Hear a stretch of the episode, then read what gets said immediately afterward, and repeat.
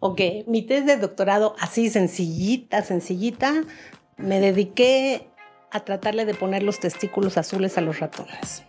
Azules. Azules. O sea, el color, trabajo Ajá. el pigmento. Porque hay un término que se llama blue balls, que es... es que- bueno, pensé que se refería. No.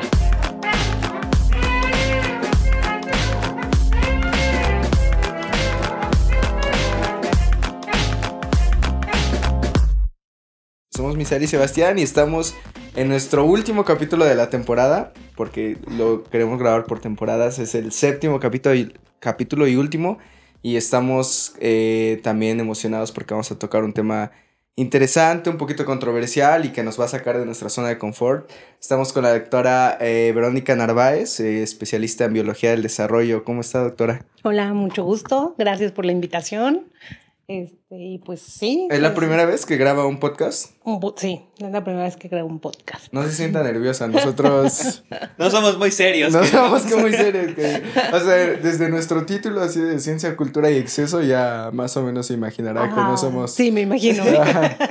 Sí. Somos estudiantes de licenciatura, ¿no? Sí. Predecible. Pero Ok, bueno. Sí, sí, sí. Este, ¿cómo se siente con lo que vamos a hablar? Vamos a hablar de un poquito como este contraste, esta convergencia que existe entre la objetividad que tenemos de, de lo que sabemos de la, de la naturaleza, de la, de la vida, de, de las- del núcleo de la vida, que es la célula, y pues lo que entendemos ahora sí de la vida a nivel más, este, digamos, eh, subjetivo, no tanto de, de nuestra interpretación, del sentido que le da uno mismo, incluso pues rozando la parte como filosófica, ¿no? De analizar, sistematizar y darle sentido a estos conceptos.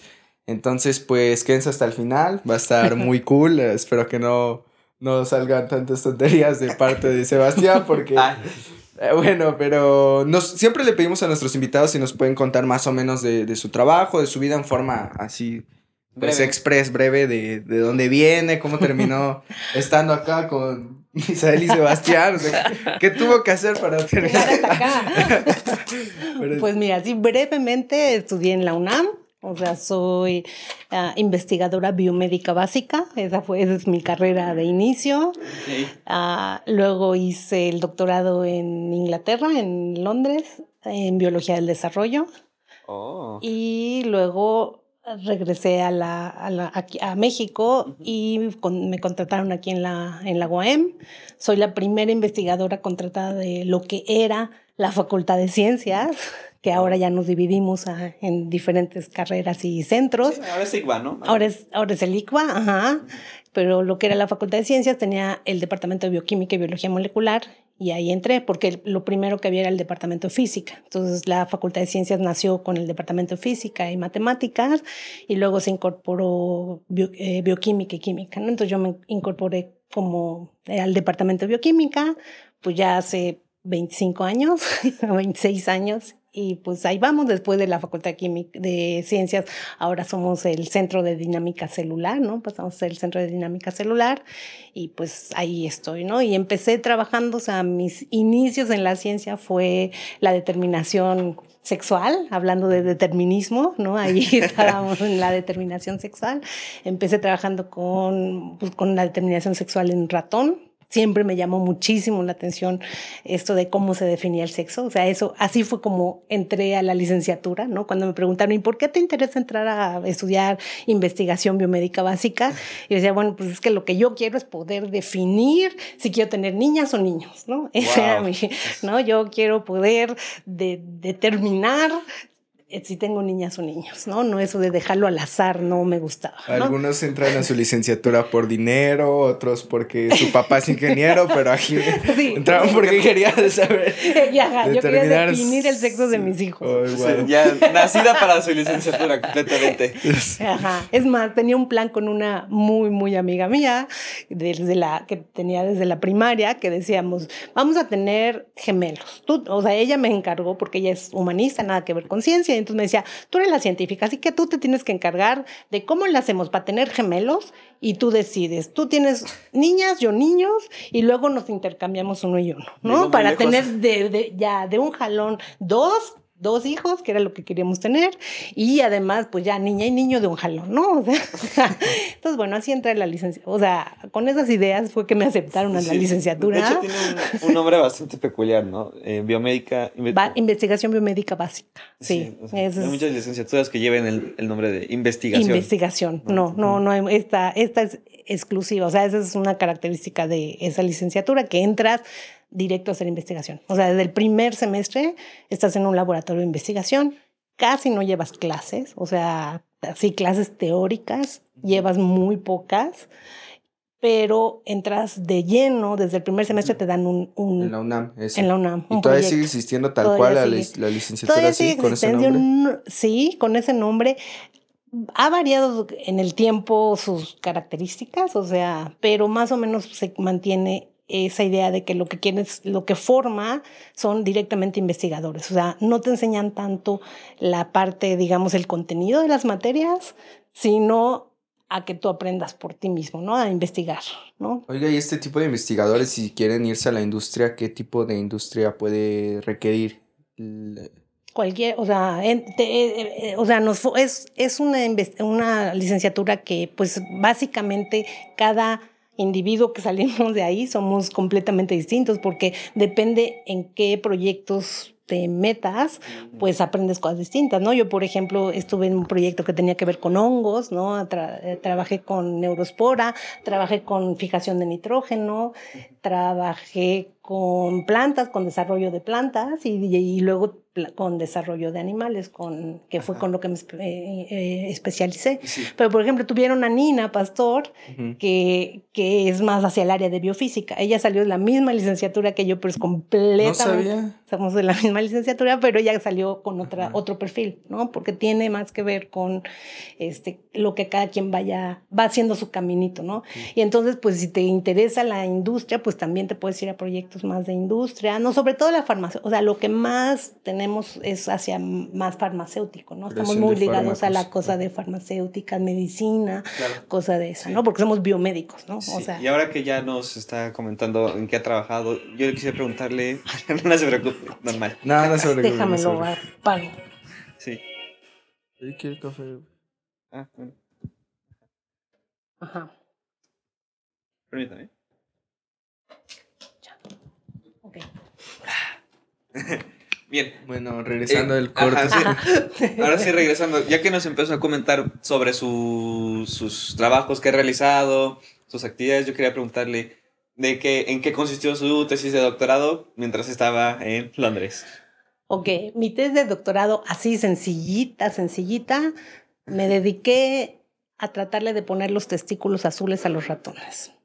Azules. Azules. O sea, el color, trabajo Ajá. el pigmento. Porque hay un término que se llama blue balls, que es... es que- Bueno, pensé que se refería. No, o sea, realmente lo que yo, como les dije, trabajé en la determinación sexual. Entonces hay un gene que tiene que ver con que sean ustedes y nos, ustedes machos, ¿no? O Ajá. sea, lo que los define para que sean machos, en el, en el estricto término biológico de qué es lo que te hace que sea macho, porque no nos vamos ahorita a meter a cuestiones de género, Sí, son Ah, lo cuestiones. que biológicamente se define como ser macho es que si tienes testículos, ¿no? Eso es lo que te hace machos. Y lo que hace que tengas testículos es un gene, un solo gene que, que está en el cromosoma Y. Por eso los hombres que son XY, ¿no? que tienen los cromosomas X y Y, como en el Y está el gene que determina que hagas testículos, pues sales con testículos, ¿no? Las mujeres somos XX, no tenemos ese gene y entonces no tenemos testículos y los testículos se nos convierten en ovarios porque vienen del mismo primordio, ¿no? O sea, la misma estructura, dependiendo si expresa al SRY o no lo expresa, el gene se llama SRY, dependiendo si expresa este gene o no lo expresa, esa misma estructura embrionaria se vuelve o testículo o ovario, ¿no? O sea, es bipotencial, como le decimos, ¿no? Y entonces yo estaba estudiando justo cómo se regula ese gene, o sea, qué es lo que hace que ese gene se prenda a cierto momento, porque además es un gene que se prende en ratón, o sea, porque obviamente yo es- es- lo, lo estudiamos en ratón porque es muy difícil conseguir humanos que nos presten sus testículos para manipularlos. Entonces, pues usamos ratones y en ratón este gene se prende, el, el, el, embarazo de una ratona dura 18 días, este gene se prende a los 11 días, ¿no? Exactamente a los 11 días se prende este gene, trabaja. en el día 11 ya se define el, sexo del feto ratón. En ese momento se prende, antes no, antes son igualitos hembras y machos. Hasta los 11 días tú no puedes saber si es una, o sea, digamos, eh, físico, por vista, no se ah, ve, ¿no? el fenotipo, ¿no? lo puedes ver hasta los 11 días. A los 11 días este gene se prende y en ese momento lo que va a dar lugar al, a la, la, gónada, que es lo que va a dar lugar al testículo o al ovario, entonces empieza a diferenciar hacia ovario. A los 11 días, exactamente a los 11 días. Pero es un gene que siempre he dicho es el gene más flojo del planeta, se prende menos de 12 horas, o sea, se prende y se vuelve a apagar y nunca más se vuelve a prender, ¿no? Pero esas 12 horas que hace su trabajo, vean toda la diferencia que causa, ¿no? Por esas 12 horas de que ese gene se prende, se prende todo un programa que hace que se prenda, que se empieza a diferenciar el testículo y una vez que empieza a diferenciar el testículo, empieza a soltar hormonas que hace que todo el resto del cuerpo se te convierta en el fenotipo masculino, ¿no? Que conocemos. Mientras que si no se prende, el ovario mantiene su camino, bueno, se diferencia hacia ovario, empieza a producir las hormonas típicas del ovario y eso hace que salga el fenotipo femenino, ¿no? Entonces justo yo estaba tratando de entender cómo se prende este gene, ¿no? ¿Quién prende este gene? ¿A qué hora se, se prende? ¿Cuánto tiempo se prende? Y lo que hacía, lo que se hace para, o sea, una forma de estudiar esto es poner un gene reportero, le llamamos, que es un gene que tú puedas ver sin, porque sabemos que se expresa un gene, pero para verlo tenemos que machacar el, el testículo, e, extraer el DNA y demás, ¿no? y entonces, pues eso lleva mucho trabajo y es más difícil de ver, ¿no? Y entonces para verlo más fácil, para saber si nuestro gene se estaba expresando, le pones un gene que pega, o sea, tienes tu gene que tiene que ver con la determinación del sexo y, y juntito pones un gene que expresa una enzima que hace que se pongan azules los testículos. Y entonces tú puedes ver a los embriones, porque obviamente esto es a nivel de embrión, al día 11 de los embriones, y puedes, sin tener que machacar al testículo, puedes ver al testículo que se pone azul y entonces sabes que se está expresando ese gene, ¿no? Entonces es un gene reportero que nos permite ver la expresión de un gene en el tejido, o sea, en el órgano completo sin tener que machacarlo. Y entonces por eso yo, cuando me decían, ¿y qué haces? No, pues yo busco eh, este, ratones con testículos azules porque yo justo quería ver, porque esto lo haces con transgénicos, haces, es una construcción en donde tú le tienes que meter este gen al ratón para que se ponga azul y luego tienes que buscar a cuáles de tus ratones les cayó, o sea, integraron este gene y ahora están prendiendo el gene junto con el gene que determina el sexo, ¿no? Y entonces pues yo hacía mis transgénicos y luego andaba buscando cuál de ellos sí tenía los testículos azules, ¿no? Ok, a mí no me queda muy claro cómo, cómo hacer la modificación genética. Pues mira, la, lo que haces eh, es, nosotros podemos manipular el DNA, ¿no? El DNA lo puedes manipular in vitro, o sea, tú puedes coger el, eh, el gene como tal, ya sabíamos cuál es el gene que determina el sexo del, del o sea, que está en el cromosoma X, que, que digan el cromosoma Y, ¿no? Tenemos a nuestro cromosoma Y. Nosotros podemos cortar ese pedacito de, del gene, tenemos lo que le llamamos enzimas de restricción, que son como tijeritas. o sea, son unas tijeritas que nos permite, o sea, son enzimas, ¿no? Unas enzimas, o sea, unas proteínas que son capaces de cortar el DNA, como que si fueran tijeras. Sí, algo que me he dado cuenta en este mundo como de genética y bioquímica es que usan mucho estos términos de cortamos, pusimos, jalamos. Es que es real. es real, si cortamos y sí, metemos. Sí, claro, pero, pero no, no es tan intuitivo en el sentido de que no mete una tijera o, o no, no agarré una pala. o sea, todo lo, lo, hacen con arreglos químicos, o sea, con moléculas con moléculas, sí. y, y tienen un comportamiento muy específico en un sistema enorme. Pues sí, mira, tenemos, o sea, realmente como, o sea, obviamente no tenemos una tijerita, lo que tenemos es, uh, coge así, crudamente, coges una célula. Ok.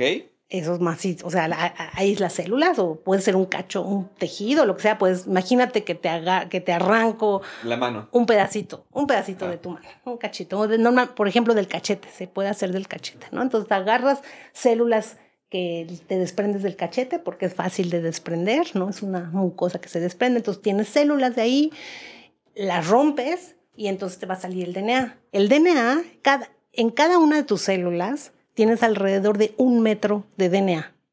Así, sí. O sea, es una molécula que es un hilo largo, largo, largo, largo.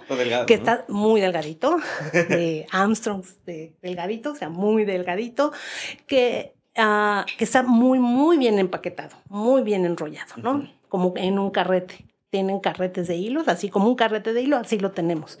Pero una vez que, lo, que rompe la célula, se desempaqueta y se vuelve hilos, literalmente. O sea, uno lo puede ver. Si tú rompes células y las extraes, puedes coger, el, el, DNA se pega mucho, como tiene carga negativa, se puede pegar a cosas, a cosas positivas, ¿no? A cosas que tengan algo positivo. Con el vidrio, ¿no? Puedes meter un, un palito de vidrio y se pega el vidrio. Y lo puedes sacar y puedes ver así los hilos, ¿no? Se Pero si son tan delgados de Armstrong, de, delgados, ¿cómo se pueden ver? Porque se junta mucho, se junta mucho. Ah. O sea, imagínate, en una célula tienes un metro pero tú tienes miles de células, ¿no? Entonces, si rompes miles de células, vas a tener miles de metros que se hacen nudos y entonces los puedes alcanzar a ver. A simple, vista, a simple vista. pues si necesitas amarrar algo, ya sabes. Ajá, sacas, te urge, sacas y va. Entonces, sí, o sea, tienes miles de metros que, que, que cuando se juntan todos estos este, hilos, pues los alcanzas a ver. ¿No? Uno es muy delgadito, pero miles ya los ves, se ven, se ven literalmente. Wow. Entonces, los tienes en un tubito, tienes tu, tus hilos ahí en un tubito y, y algo que tiene el DNA, una gran ventaja que tiene el DNA es que no sé si sepan que el DNA tiene dos cadenas. Son dos hélices, me lo presentaron en la prepa. Es una hélice. Ah, una, una, hélice. bueno, una doble hélice. Porque, ah, porque tiene, es una hélice que se hace porque tiene dos cadenas, ¿no?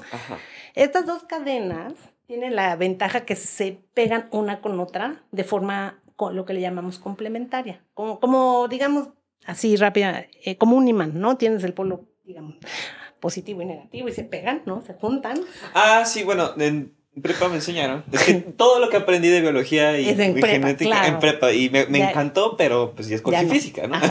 pero bueno, eh, más o menos son puentes de hidrógeno. Exacto. Los que los mantienen unidos. Ese es el tipo de enlace que forman, ¿no? Y les llaman bases. Tenemos, hay cuatro bases, ¿no? Digamos, está hecha, eh, esta hélice, imagínense que es una escalera.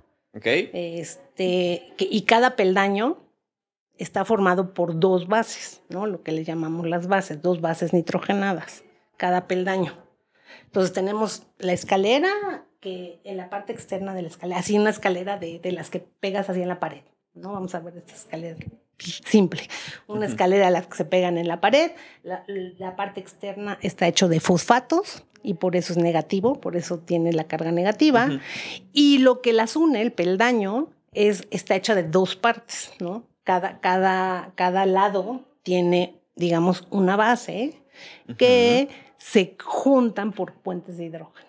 ¿No? Es lo que las mantiene unidas, ¿no? Entonces por eso es una, y luego está enrollada. Entonces en vez de ser una escalera así lineal, se enrolla sobre esa. Entonces, tiene esta, lo, que, lo bueno de esta unión entre las bases con puentes de hidrógeno es que además es muy específica. Tenemos cuatro y siempre la uno se pega con la dos y la tres con la cuatro. Siempre, ¿no?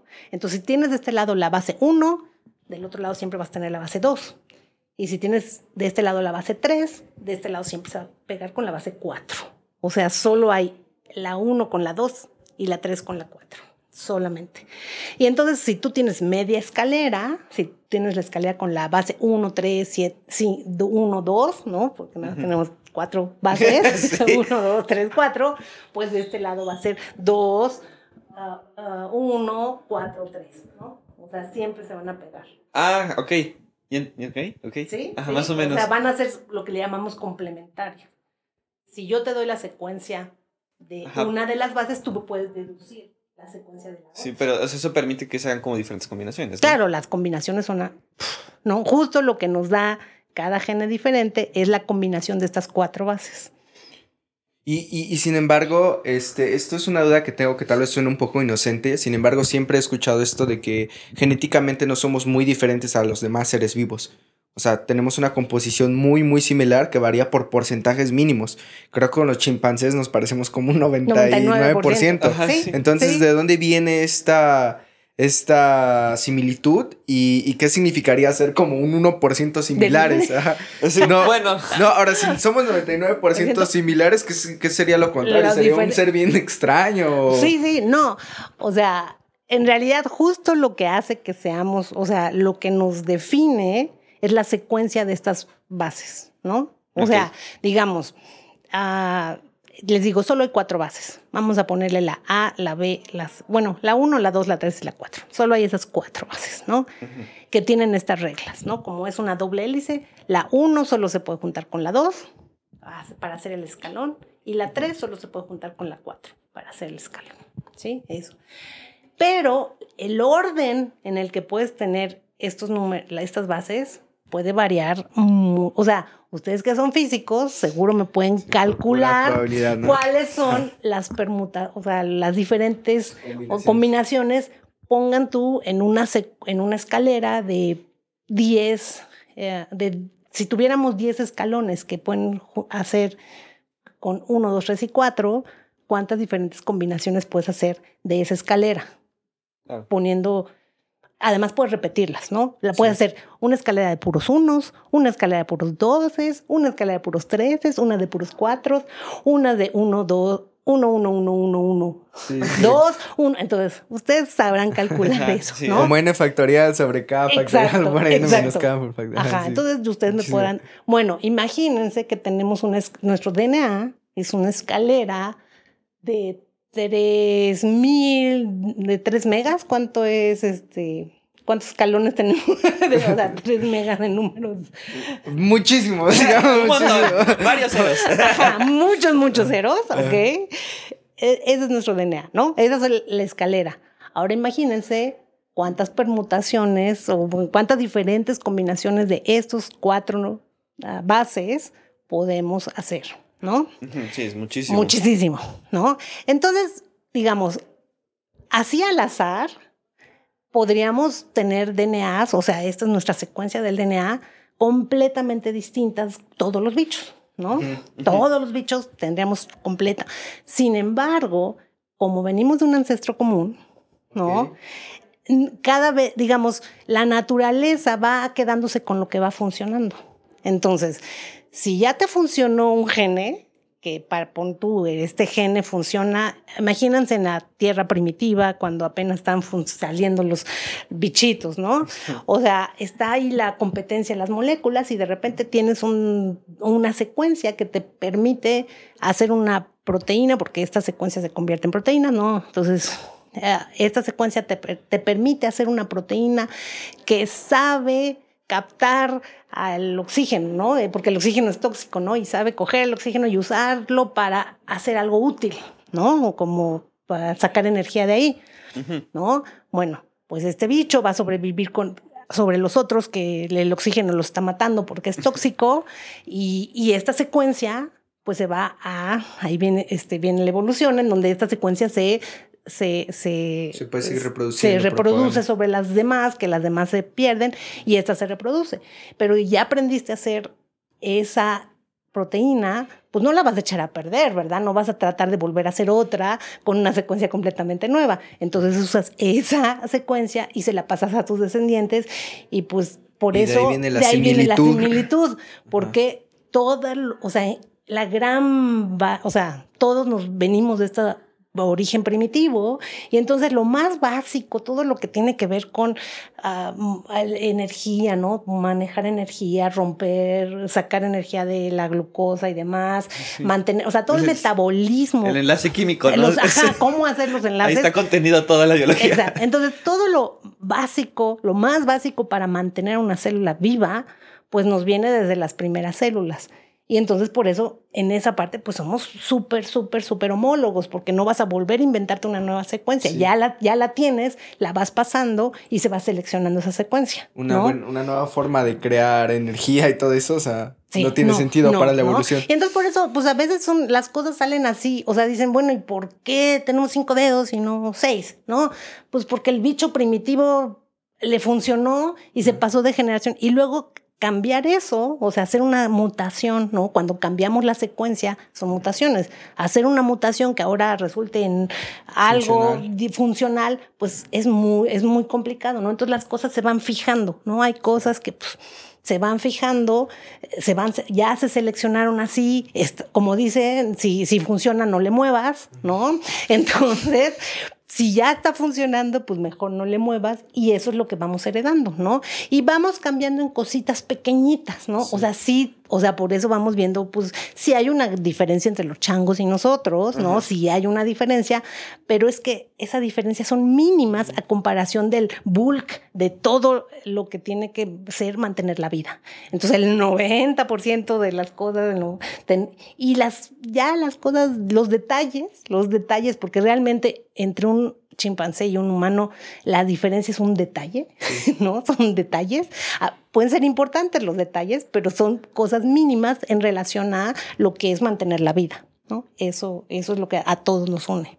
Eh, yo de aquí tengo dos, dos cosas que decir. Una nos mete bien al tema, pero antes de eso, este, ¿ha, ¿ha escuchado usted que se dice mucho esto de que en el futuro los humanos cada vez vamos a ser más similares?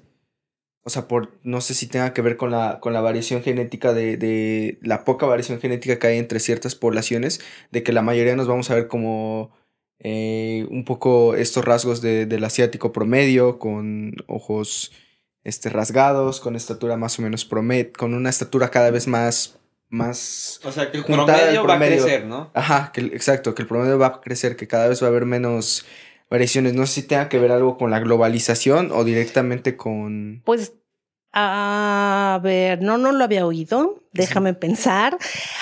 Yo, mira, claramente antes de la global, o sea, cuando las poblaciones estaban más aisladas, cada población pues sí se iba seleccionando rasgos muy característicos y se mantenían en esa población. Cada población era muy homogénea, y muy distinta de la siguiente, ¿no? O sea, digamos, si te habías seleccionado en África con calor y sol, pues tenías ventaja ser con más tener más melanina que te proteja del sol. En cambio, si te seleccionaste en, Rusia o en Siberia, pues no, ahí no tenía caso que hagas mucha melanina, o sea, nunca te da el sol, entonces ¿para qué haces melanina, no? Entonces, digamos, inicialmente las poblaciones sí estaban muy diferenciadas, ¿no? O sea, por donde se seleccionaron y no se movían, ¿no? Entonces también pues era mucho más endogámico el asunto. Ah, yo, yo creo que esta homogeneidad que hubo, que en algún momento hubo, pues sí se está perdiendo porque pues ahora pues ya con la movilización, pues los chinos se pueden casar con los africanos y los mexicanos, o sea, ya hay toda esta movilidad, ¿no? Sí, es como cuando en primaria decías, voy a inventar un color nuevo, ¿no? Y empezás con todos tus colores así a, rayar, a rayar, y, nada más como que iba tendiendo un color como negro, como café. Gris, sí, sí. en un café. por más que variabas, siempre, siempre del mismo color. Sí, pues, ah, pues soy tan malo para las artes yo, ¿no? Ajá, entonces a lo mejor sí es, o sea, teníamos los diferentes colores y ahora ya no estamos mezclando y pues eventualmente, pues si vamos a mezclar todo el pool, pues, pues sí, ¿no? Vamos a sacar todos grisecitos, color. A, lo mejor se le pasó a los marcianos, ¿no? todos los describen como gris con ojos negros. Justo ese tema iba a entrar, miren. Este, hablando ya en el... ya entrando como en el tema un poquito más, eh, digamos, fantasioso, especulativo. Eh, Morboso. Hay un, hay un, hay un libro de texto que yo tenía en prepa que se me quedó muy grabado como un pequeño, unos como artículo, no sé qué era, de un divulgador. Eh, era un físico de la UNAM, murió en un accidente, se llamaba Miguel, no recuerdo qué. Pero este, este, este investigador decía que la improbabilidad de que todos de los avistamientos que habían habido de vida extraterrestre que fueran falsos, viene por la premisa de cómo los describen, que los describen como humanoides. Dice, bueno, desde ahí, este, muy probablemente sea falso, porque si evolucionara la vida a millones de años de luz de acá, sería muy improbable que por todo, o sea, todo el azar que llevó a la evolución a ser como somos ahorita, que en millones de años fuera algo igual, que, incluso parecido, o sea, no, no, podría ser ni parecido a lo que conocemos acá, o sea, sería algo totalmente distinto. Mi pregunta es, este, partiendo de acá, de lo que dijo antes, de cómo evolucionó la célula justo para pues para crear energía, para reproducirse. A millones de años de luz pudo haber sido algo distinto, o sea, la vida extraterrestre, por así decirlo. Pues sería algo pues totalmente distinto a la célula, a la base de la vida que pues conocemos pues depende cómo sea el ambiente, o sea, eh, las células en la Tierra se seleccionaron para vivir en el ambiente terrestre. Y, o sea, no dudo que haya muchos planetas que puedan tener condiciones similares a la vida, a, nuestra tierra. Yo creo que sí. O sea, digamos, yo digo que existen todas las posibilidades, ¿no? Puede haber eh, este, planetas que se parezcan, ¿no? Eso yo creo que sí. Ah, que solo en esos planetas pueda haber vida, no lo creo. O sea, yo creo que, o sea, digamos, en nuestro sistema solar, nada más haciendo las probabilidades de nuestro sistema solar, en nuestro sistema solar hay nueve planetas. Contando a Plutón, que yo le sigo dando su, ah. su, su, su, este, yo, yo, Plutón. Yo, soy, yo soy pro Plutón, ¿no? Entonces hay nueve planetas, cada uno con condiciones completamente distintas, completamente distintas, ¿no? Y la vida se desarrolló en este, ¿no? O sea, con estas condiciones, ¿no? Por lo que sea. Pero el chiste es que está, ah, estamos seleccionados para vivir en estas condiciones. Ah, en cualquier otro sistema solar, no sabemos cuántos millones de millones haya de sistemas solares, seguramente las condiciones pueden ser completamente distintas, ¿no? No, sabemos en qué, qué otras condiciones haya otros planetas y seguramente pudieron haber desarrolladose formas de vida que la vida hacía, digamos, a muy, muy, muy grandes rasgos, este, una transmisión de información, ¿no? O sea, yo consideraría que algo muy importante en la vida es que se transmite información, ¿no? Es la capacidad de poder transmitir información entre entes, entes, ¿no? O sea, y entonces esa capacidad de tener información y poderla transmitir a descendientes, supongo que se debe de poder dar en muchos otros planetas este, que no necesariamente tienen las condiciones de la Tierra. Luego entonces, ¿quién sabe cómo se eh, seleccionaron, ¿no? qué tipos de vida se seleccionó para transmitir esta información en otros planetas? Entonces, sí, yo creo que podríamos encontrar vidas, lo muy distinta. Sí, muy, muy, muy, distinta. Sí, pero lo que pasa es que dicen que en gran medida la vida, o sea, que conocemos o como la concebimos aquí en la Tierra, está fundamentalmente basada en la química del oxígeno. Y lo que pasa es que supuestamente el oxígeno, pues es como un, elemento muy versátil, ¿no? En cambio, hay, hay, el silicio, por ejemplo, su, su manera de, de estructural, de ordenarse, pues tiende a ser como más cristalina y tiende a formar como figuras más simples o, ser un poquito más sencillo. Entonces, supone que si se pudo haber desarrollado vida en otros planetas, si fuera de silicio, tendríamos que buscar como vida mucho más este, sencilla, no tan variada, no tan compleja. En cambio, si fuera del oxígeno, sí hubiera como más probabilidades de que sea como... Pues, con moscas y hipopótamos y, gusanos, ¿no? O sea, como pasa aquí. Ajá.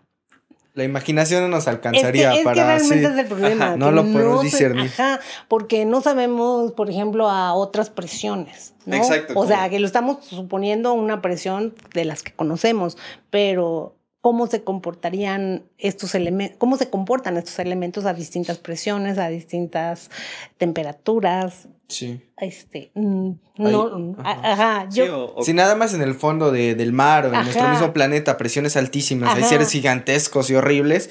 Ahora, no, yo no quisiera encontrar vida extraterrestre así de kilómetros. De e, e, incluso el, puro hecho de que existan los extremófilos, pues ya exacto, habla exacto. bueno, los extremófilos son los que viven en condiciones muy, muy, raras, muy ácidas, muy básicas. De la Tierra. De la Tierra. Ahora hay que imaginarnos, ¿no? Puede haber extremos, o sea, digamos... Los extremófilos de, de, lo que ya para nosotros es, es extremo, pues ya estaría no muy... Ajá, exacto. Muy cañón. ok. Este, siguiendo con lo del tema, doctora, para así haciendo switch, a ver si no le, le ahí lo de las ideas. Eh, justo hablaba de, de, la, de la célula, ¿no? O sea, nosotros el entendimiento que tenemos, o yo veo que la sensación de que tenemos de que todo tiene un fin, un comienzo y un final, viene de la vida misma, de la, de la muerte celular, desde que nace hasta que se acaba. O sea, como que esa sensación de que, de que, de que vamos a tener un final o de que todo lo que hacemos tiene un final, viene, pues sí, de, de nuestra comprensión que tenemos como intrínseca de la vida. Entonces, eh, justo, bueno. yo ahí te o sea, es desde nuestra comprensión, desde muy, uh, desde... Desde que estamos vivos. No, por ejemplo, las bacterias. Las bacterias, no, en, en, el, en las bacterias este concepto de muerte como tal, pues digamos, no está tan, no es así como nosotros, como lo que es desde donde me escribiste, lo que, o sea, sí estamos programados para morir, nosotros sí estamos, pero las bacterias que yo considero que están vivas, este, creo que no lo pondré en duda, realmente no tienen este concepto de, de muerte. O sea, una bacteria, cuando nosotros nos reproducimos, pues ya saben cómo nos reproducimos, ¿no? Pero las bacterias simplemente se parten en dos. Y entonces una bacteria crece y se parte en dos. Entonces no se muere, sigue, o sea, se, y esas dos se parten en dos, y se parten en dos, y se parten en dos. Entonces, como tal, no tienen este ciclo que nosotros decimos, nacen, crecen, se reproducen y mueren. Ellas tienen, nace, crecen. Se duplican. Se duplican, crecen, se duplican, crecen, se duplican, crecen. Y bueno, sí, se mueren cuando viene algo catastrófico como que pues, se las deja sin comida o, o sea, se mueren por eventos. O sea, pero las, las bacterias así. Podrían seguir vivas infinitamente. Sí, o sea, todas las bacterias, obviamente vienen, todas las bacterias que tenemos actualmente son hijas directas, pues bueno, igual que nosotros, todos somos hijos directos de algún pariente vivo, ¿no? Millones de, años. de millones de años. Pero digamos, este concepto de que nosotros sí vamos dejando hijos y, y el papá se va, o sea, los progenitores nos vamos muriendo. Pero en las bacterias, pues nunca queda claro quién quedó, cuál fue el progenitor. Simplemente te partes en dos y luego te partes en dos y te partes en dos y pues... Sí, podríamos decir que la última persona que ha nacido en este momento del mundo es como una extensión más, hablando de, de información, del primer humano que, que, existió, ¿no? Sí, si fuera con la bacteria. no tiene memorias de esa persona, en teoría, porque sus memorias están guardadas en su ADN, en su información. Eso está muy loco. ¿Te lo habías puesto a pensar? No, pero. O sea, tú, tú, tú, tienes, por así decirlo, los recuerdos en tu, en tu ADN de, del claro, primer. de todo lo que me acuerdo que hice ayer, ¿no? pero. De hecho, esto también viene como con este concepto eh, justo del existencialismo y, demás, de que. de justo donde se, se frontea o hay como están pegados los conceptos ya de de, las formas cíclicas, ¿no? De, de vida. O sea, sabemos que, la energía justamente no, no se destruye, se, se va transformando en otras formas de, pues sí, no, no, no, no existe conciencia en otro tipo de materia, pero la información sigue ahí, ¿no? O sea, se sigue perpetuando. Claro. Entonces eh, se puede ver como, como un alivio a esta ansiedad como existencial. Saber que de, alguna forma sigues existiendo, ¿no? Nada más retomando un poco de esto de que de las bacterias que te digo estrictamente no se mueren, sí se ha especulado un poco de cuándo inicia esto de la muerte, ¿no? Cuando, eh, o sea, porque inicialmente los bichos pues se dividían y se dividían, pero en algún momento se inventó el sexo, ¿no? O sea, porque las bacterias se dividen por bipartición, que es eh, reproducción no sexual. La diferencia con nosotros que sí nos morimos es que tenemos reproducción sexual. Y al parecer, la cuando entró la reproducción sexual, ahí viene la muerte, o sea, ahí empiezan los programas de muerte, ¿no? Y hay unos bichitos muy bonitos que se llaman eh, Volvox, o sea, que son, son como, como bacterias, ¿no? Inicialmente, que se dividen por bipartición, ¿no? Pero también las células, las bacterias, pues tienen la gran la desventaja de que, pues, pues sí, ahí viven, viven en su medio y todo, pero no hacen mucho más, ¿no? O sea, solo pues pueden transformar por lo de alrededor, Comen, o sea, comen, se duplican, comen, se duplican, comen, comen, se duplican, comen, comen, se ajá, no tienen Y ni mucho siquiera más, mueren. ¿no? Ajá.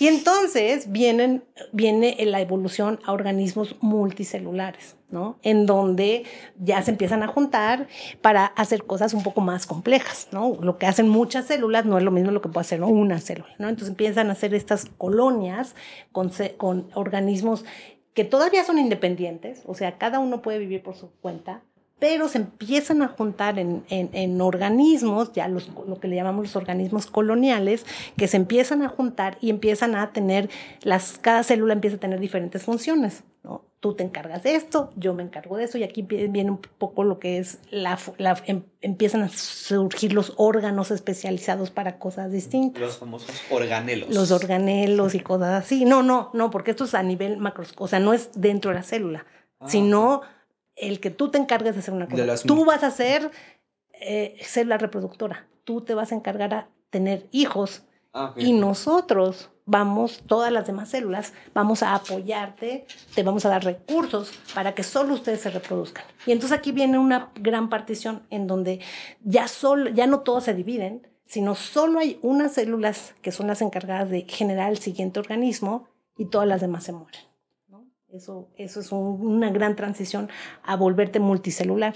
¿no? La primera gran transición de, que se ha visto así de cuando un organismo unicelular pasa a empezar a juntarse para ser multicelular, es esta división de trabajo en unas células que van a darle de comer a las otras y van a cuidar a las otras y que esas otras sean las que transmitan la información y las, las que nosotros nos, que te vamos a cuidar, nos vamos a sacrificar porque tú puedas pasar adelante, ¿no?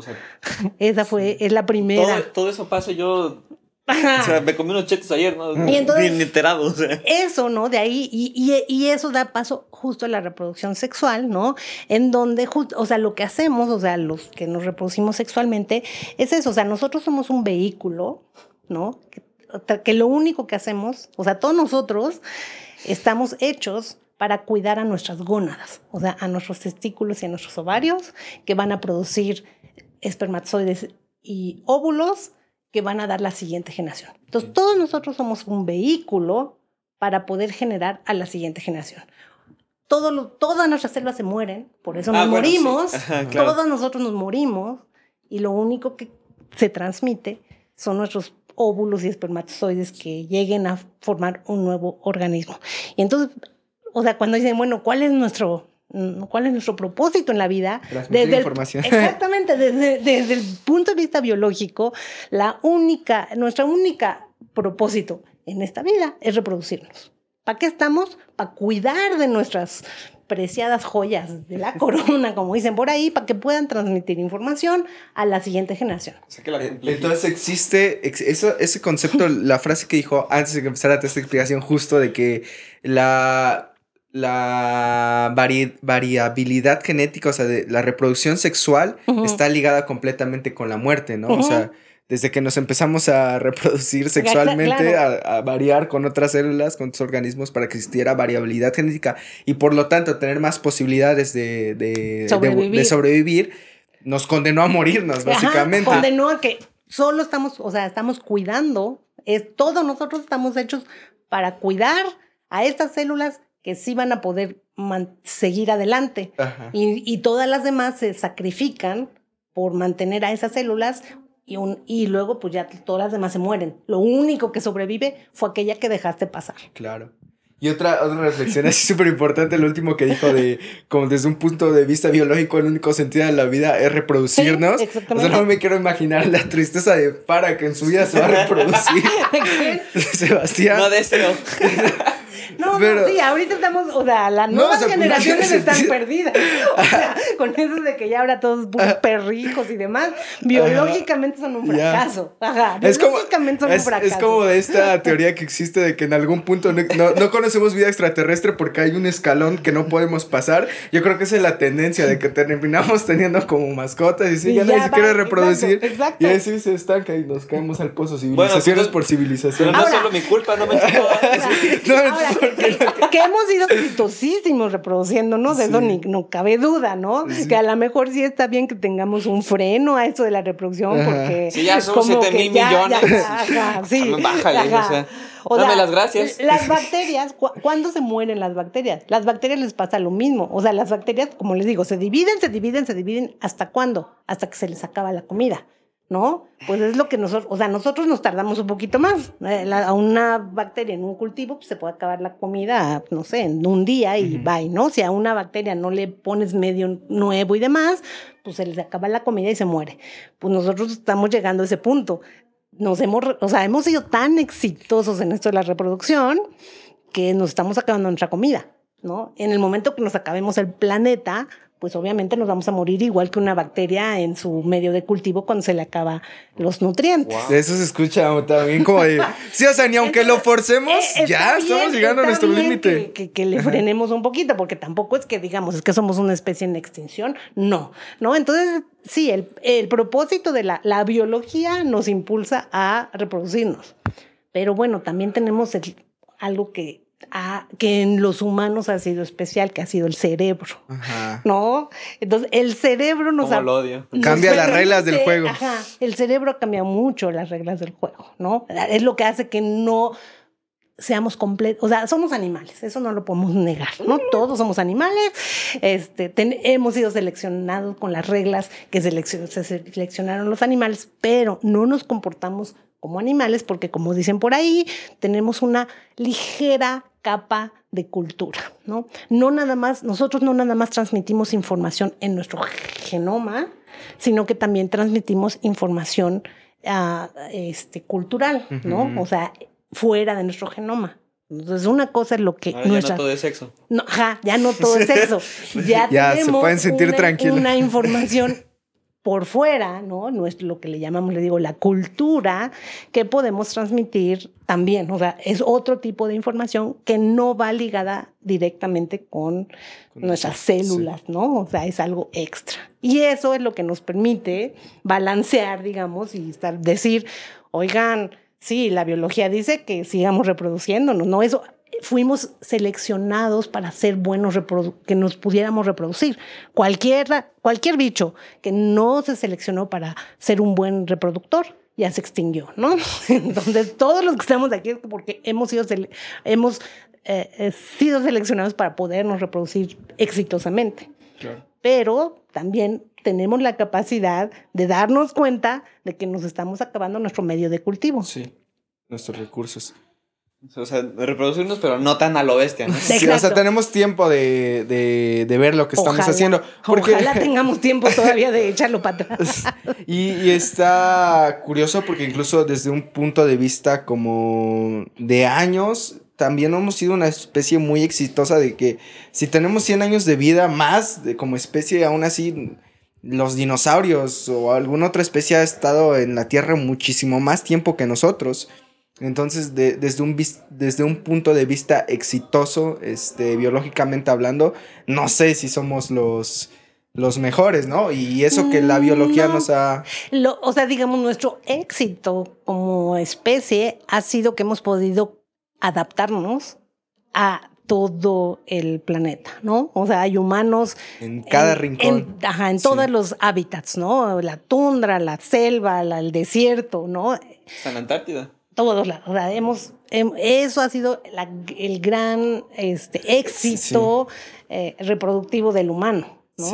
Pero eso ha sido no por la, tanto por la biología, sino por la cultura, porque nos ha permitido ah, usar, ¿no? O sea, crear condiciones que nos permitan esa, esa vida. ¿no? O sea, hemos, nosotros hemos, en vez de que simplemente como al resto de los organismos se selecciona, el medio selecciona al bicho, aquí nosotros hemos hecho al revés, nosotros hemos cambiado al medio para nosotros. Para y en sí también hemos, cambiado al bicho. Hemos cambiado al bicho, pero ah, hemos cambiado puede ser el al medio. Ajá, sí. Oh, últimamente hay dos como puntos súper interesantes acá, dos vertientes súper interesantes. Tienes razón, nosotros hemos adaptado el medio por parte de este trans, eh, para alimentar transmitir información por esta forma de transmitir información fuera de la célula, en el mundo de las, de, de, de las, ideas, de lo no tangible. Los memes. sí, así, literalmente así, ¿no? Como pasar memes, como pedazos de historia, de cultura, generación tras generación.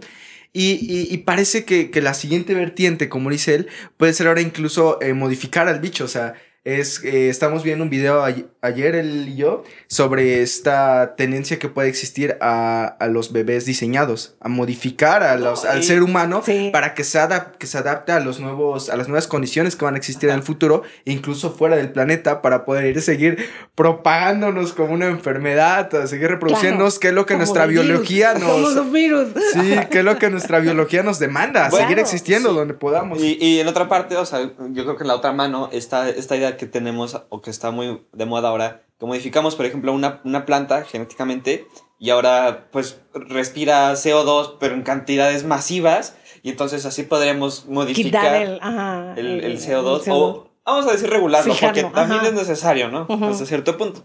Entonces, de este modo también podremos terraformar Marte, por ejemplo. va a ser más bien como en un futuro siempre la realidad supera la ficción. Claro, no me digan que estoy loco. No, no, no. o sea, sí vamos a eso. O sea, digamos, la técnica ya existe, que es la de CRISPR, ¿no? O sea, ya se puede modificar el genoma muy fácil regresando al principio de lo que yo hacía con mis ratones, eso era muy complicado. No existía esta, esta técnica. No, no existía. Estoy, le estoy hablando hace 20 Porque nos explicaba que los ponían en un vidrio y, luego en una muestra. No, no, ahora es mucho más fácil. O sea, digamos, lo que a mí me tomó años hacer, ahora se puede hacer en meses, ¿no? O sea, mucho, mucho más rápido. Eh, y, además era algo que no se podía hacer en humanos, ¿no? Porque simplemente necesitabas tan, o sea, tal cantidad de ovocitos, ¿no? De, ratones y demás para que uno saliera bien. En cambio ahora, con unos cuantos ovocitos, o sea, ya se demostró, ya, ya sí conocen la historia de las niñas chinas, ¿no? Que les modificaron el genoma. ¿No lo puede contar? no, de hecho yo le iba a pedir que se nos contaba con sus palabras cómo funciona el CRISPR. Porque De, ahí viene mucho, haz biología en casa, ¿no? Ajá. Bueno, no. Ahí tú has intentado el CRISPR. pues si, ya puedes hacer un hilo con tu cachete. Ajá. Sí se puede hacer. Ah, es más, ahora que estuvieron las clases en, en, línea con la pandemia, pues los laboratorios que tuvieron que hacer en casa, pues ahí, ahí mi hija le tocó entrar a la Facultad de Ciencias justo en, en, en pandemia y pues ahí estuvo aislando DNA de la cebolla, así. Ajá, y cosas así, porque pues lo tuvo que hacer en casa, ¿no? O sea, entonces sí se pueden hacer, o sea, sí hay experimentos sencillos que se pueden hacer. Ah, pero el CRISPR no. El CRISPR, o sea, o sea, es muy sencillo, pero pues sí requieres condiciones, o sea, sí tienes que poder meter una célula al bicho, ¿no? Para que sea, ¿no? O sea, este, no es tan, digamos, es muy sencillo dentro de un laboratorio, pero sin estas condiciones. Ideales. Oh, pues más que nada el equipamiento. O sea, imagínense de qué tamaño es una, un, un, un ovocito. O sea, sí se imaginan. No, es que no sé qué es un ovocito. el óvulo, el óvulo de ah, los óvulos, los óvulos que, o sea, que cada mes producimos las humanas, miden este 100 micras. O sea, son chiquititos. Entonces necesitas, pues, pipet, o sea, ahí sí necesitas cogerlos. Pero obviamente, pues no lo puedes coger con la mano necesitas un vidrio, o sea, cogemos un popote de vidrio delgaditito, ¿no? Tenemos los, un capilar, ¿no? Los que son capilares, que es un, un popote muy delgadito, este, que además lo estiramos, así coges con fuego, o sea, lo pones en el mechero, coges tu capilar y lo estiras, y entonces queda una punta muy, muy, muy delgadita. Y con eso, esas son las pipetas que usamos para poder coger a los, a los ovocitos, a los óvulos, ¿no? A las células, porque son chiquititas. Y, y un óvulo que mide 100 micras es una célula grandota a comparación de las células que tenemos en el cuerpo. Las, las resto de las células somáticas son mucho más chiquitas, ¿no? Entonces son realmente microscópicas, necesitas pues, un microscopio, ¿no? Por lo menos necesitas un microscopio, necesitas poder agarrar a la, al a la célula y necesitas tener una jeringa con cual le vas a meter el DNA, ¿no? Entonces, digamos, sí lo puedes hacer, no es muy complicado, pero necesitas por, por lo menos tener un microscopio y por lo menos tener las pinzas Pues dale mi alegría. ade- Ah, adecuadas, sí, o sea, por lo menos mi alegría. Los juegos dentro de 100 años van a ser así como de crea tu propio feto, crea tu Exacto, propio bebé. está, exacto. Ajá, Pero digamos, sí hay un... ah, pero digamos, no es tan complicado. Digamos, sí se puede conseguir un lab- un- O sea, sí puedes conseguir microscopio, sí puedes conseguir capilares. Digamos, no es nada fuera de lo común, ¿no? No es algo así súper, súper complicado, ¿no? Pero ajá, bueno, ya para ir más o menos concluyendo, No, sí, porque más se bien nos va... regresando, ya, ya Ah. estaba interesante. Ah, sí, bueno, puedes si quieres regresar a lo que le habías comentado, porque ya también vamos a ir más o menos eh, cerrando y concluyendo. Mm. porque No, es que te, te interrumpí en tu pregunta, pero... no, no, no, de hecho tú preguntaste algo, ya no recuerdo. Ajá, o sea, ¿se puede explicar qué es el proceso Ah, de que era el CRISPR? CRISPR. Ajá. Bueno, el CRISPR es la, o sea, estas enzimas, ¿no? Que son proteínas que pueden leer el DNA o de esta, o sea, nosotros, o sea, si tú coges el DNA y vemos esta hilera, este hilo que se puede ver, puedes ver el hilo, pero no puedes ver la secuencia. O sea, no podemos decir, está la base 1, 2, 3, 3, 1, o sea, no la podemos leer. Eso no, a ojo no se puede hacer, ¿no? Hay técnicas especiales que nos permiten ver esta secuencia, pero esas son complicadas, ¿no? Ah, pero en la célula existen moléculas que sí pueden leer esa secuencia, ¿no? Ellas sí los pueden leer. Nosotros no, pero... La Cas9 en el caso del CRISPR, ¿no? Ajá. no. Entonces hay estas moléculas de que la, la Cas que pueden ver esta secuencia y entonces tú le puedes dar una secuencia, o sea, tú le, o sea, literalmente eso se sintetiza en el laboratorio. En, en el laboratorio tú puedes químicamente sintetizar estas escaleras, esta secuencia. Entonces tú puedes decirle a un sintetizador, hazme la secuencia 1, 2, 1, 2, 1, 2, 1, 2, ¿no? Esa secuencia ya la tienes en un tubito, ¿no? Es, es, sinte- es un pedacito de DNA que se sintetiza en el laboratorio por mecanismos químicos, ¿no? Los químicos lo saben hacer muy bien. Y nos los dan, nosotros tenemos esta secuencia, nosotros la metemos en el tubito junto a esta molécula Cas que, que, que la agarra y va a buscar, o sea, esa puede buscar dentro de todas las millones de secuencia que tiene el DNA, encuentra una que sea igualita a esa. Y entonces se pega a esa secuencia y ahí corta, ¿no? Entonces, si nosotros ya sabemos cuál es el gene que queremos modificar, cogemos la, sintetizamos en el laboratorio esta secuencia de este gene, por ejemplo, mil unos, se la damos al, al CAS, CAS la agarra y busca dónde está ese gene y se pega en ese gene y lo corta. Entonces nosotros podemos modificar específicamente el gene que nosotros le decimos que queremos modificar. Wow. Y ese gen puede ser el gen que está gen relacionado a una enfermedad Exacto. horrible y puedes eh, pre- prever que tu bebé nunca vaya No a tener esa enfermedad en su vida. Pero ajá. también puedes modificar qué tan alto va a ser Ajá. o... Si supiéramos todo eso. Ajá, si exacto. supiéramos. ¿Qué- qué- Pero Ahora, qué tan tenemos, lejos estamos? tenemos los mecanismos, o sea, justo ya tenemos los mecanismos moleculares, digamos, las herramientas para poder hacer eso. Lo que nos falta justo es el conocimiento. Yo estudio biología del desarrollo, justo estoy en esa área y justo ese es el gran gap que tenemos.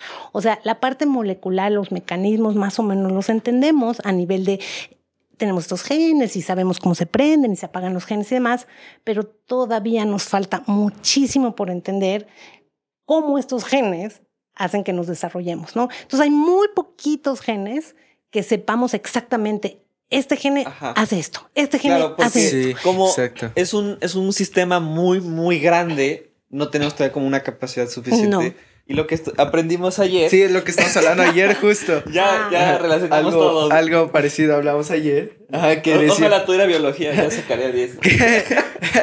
que, o sea, sabemos como que, digamos, en un futuro hipotético, o tú con tu, experimento dices, no, pues quiero modificar la altura de, de mi bebé, ¿no? Y creemos que está relacionado con tal gen.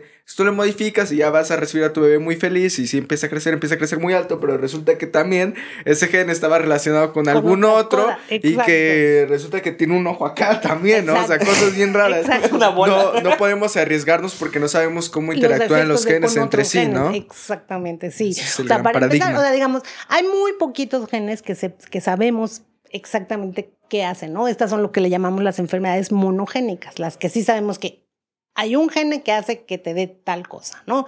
Pero son realmente muy poquitas las que tenemos eso. La mayoría de las enfermedades o de todos los rasgos que tenemos tienen que ver con muchísimos genes, muchísimos. Hoy en la mañana justo acabo de ver un artículo que dice que, o sea, sabemos que el color de la piel nos las da la melanina, ¿no? Lo que hace que yo tenga esas manchitas ahí, o sea, el color de nosotros, de los ojos, del pelo, es por una proteína que se llama la melanina, que lo producen unas células que se llaman los melanocitos, ¿no? Y qué tan negritos o blanquitos seamos tiene que ver con cuánta melanina se produce. ¿No? Bueno, y es algo muy sencillo. Dices, ah, pues la, sabemos la bioquímica de la producción de la melanina, sabemos que, este enzima, que tenemos este sustrato, que se pasa este y este, y eso hace que se haga la melanina. Digamos, la vía bioquímica la conocemos perfectamente.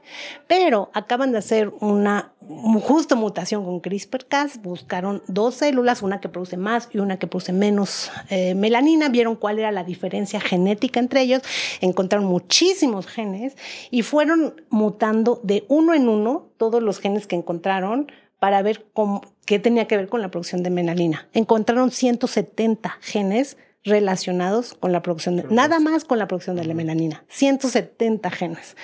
Entonces, nos parece mucho, pero en un margen de millones, pues nada más es. Ya son poquitos, pero para modificarle a una. O sea, si quieres que tu niño sea más güerito, o si tenga los ojos azules, o sea, no es cosa de un, gene. Habría que modificar alrededor de 170 genes, ¿no? Y en general, eso, o sea, todas las enfermedades son poligénicas, ¿no? Quiere decir que muchos genes participan en eso, ¿no? Como la diabetes, el cáncer, ¿no? O sea, no es el gen de la diabetes, el gen, o sea, hay miles de genes que están interaccionando, ¿no? Entonces, sí, eso es lo que es más complicado para poder hacer bebés, bebés de diseño, que todavía no sabemos, o sea, empezamos a entender el idioma del DNA, o sea, digamos, es, como el, es un código genético, empezamos a entender el código genético, pero apenas estamos en pañales, o sea, realmente todavía es como cuando uno empieza un idioma, a hablar un idioma, o sea, ya sabemos decir hello, goodbye, I want to go to the bathroom, ¿no? Ah, ya le estoy agarrando la onda, ¿no? Y todavía te falta el verbo tú, todavía no sabes ni el verbo tú. no, entonces apenas estamos en hello, goodbye y, y pollito chicken y gallina gen, ¿no? Todavía no sabemos las, no podemos leer a Shakespeare, ¿no? O sea, claro, ajá. Entonces, esas son las sutilezas que todavía nos faltan para realmente poderlo hacer. Ahora, no dudo que ya vamos hacia allá, ¿no? O sea, sí, cada vez entendemos Es que parece que, hay como una coyuntura, estamos en un momento justo donde de repente, pum, un montón de cosas de CRISPR, no, y algo, y algo que bien, o sea, algo que está ahorita muy en juego es la, la inteligencia artificial. Eso nos va a dar un impulso Estamos enorme. En un antes y después de lo que podría ser la, vida, ¿no? Exacto, exacto. Mejor momento para hacer mi podcast. mejor, justo. Bueno, doctora, ya creo que nos estamos pasando un poquito de tiempo para ir concluyendo. Se me hace una buena, una buena pregunta. Eh, decir tal cual está en una, en una área de la ciencia que está pues en la, en la vanguardia, ¿no? De, de, de lo que se puede venir. Alguien que nos esté escuchando y que quiera terminar eh, yendo, optando por esa rama, ¿qué consejos le daría? ¿Qué, qué tendría que ser bueno? ¿Qué, ¿Qué intereses tendría que tener? ¿O únicamente usted con, dice con que tenga ganas, con que sea bueno en laboratorio? ¿Qué, qué le diría? Pues, mm, o sea, esto es un área, o sea, la biología del desarrollo, les digo, es un área que está justo ahorita en, digamos, en, en, auge, ¿no? Desgraciadamente en México habemos muy pocos, o sea, muy pocos que nos dedicamos a la biología del desarrollo, ¿no? Y se viene todo esto, se vienen las modificaciones genéticas, ¿no? Les digo, y, y la integración, porque además es, un, es, es algo que es a integrar, ¿no? Es muy integrativo, porque es ustedes que son físicos, ¿no? Vienen, pues ustedes saben cómo se mueven las moléculas, ¿no? Pero de que se muevan las moléculas a que cómo funciona una molécula ya es distinto, ¿no? No es lo mismo decir, ah, pues ahí están los átomos, ah, bueno, y esos átomos, ¿por qué logran hacer un enlace? Covalente, ¿no? Que, ¿Cómo es que se hace un... Y luego de ese enlace, ¿cómo... Eso a nivel de física muy básica. Luego vamos a nivel de la célula. Sí, ya sabemos que la célula tiene organelos, el núcleo, la mitocondria, no sé qué. Pero ¿cómo se juntan dos células para... O sea, ¿por qué no salen los brazos donde nos salen? ¿Por qué no salen del mismo tamaño? ¿Por qué no tenemos uno más grande que otro? ¿Por qué los ojos no salen ahí? no, o sea, no, o sea, cómo, o sea, la parte molecular la entendemos a nivel de célula, pero cómo estas células se juntan para hacer un organismo, es una pregunta que todavía, o sea, no queda. Claro, no queda claro, sí, no queda claro cómo nos salen los ojos donde nos salen, por qué solo dos, por qué otros bichos tienen más ojos, o sea, todas esas cosas de ya de, digamos, la forma y la función, ¿no? ¿Cómo- ¿Por qué el hígado no sale ahí? O sea, ¿por qué, por qué el hígado hace lo que hace? Sí. ¿no? Y los pulmones otra cosa, ¿cómo se define cuando el pulmón, ¿no? Entonces, eso que es la biología del desarrollo básica, todavía no acabamos de entender. Y si nos metemos al sistema nervioso, que es ya el cerebro, peor, ¿no? De neurociencia, toda la parte de la, de la conducta, o sea, ¿qué nos hace, como decían hace rato, ¿no? ¿Qué nos hace ser este un asesino serial?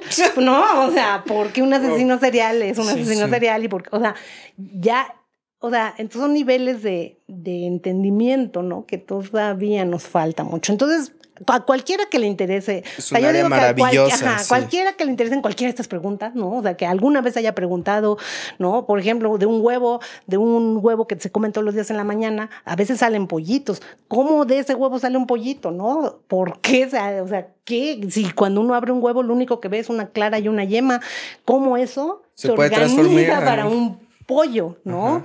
Entonces, si tienen alguna, si alguna vez se han preguntado cosas de ese estilo o por qué a veces uno, uno se deprimen y otros no, todo lo que son las enfermedades mentales, todo, todo eso, digamos, está dentro de esta área, ¿no? De lo que es biología del desarrollo, Sí. ¿no? Y neurociencia. Yo creo que también es la siguiente frontera que Sí, tenemos, ¿no?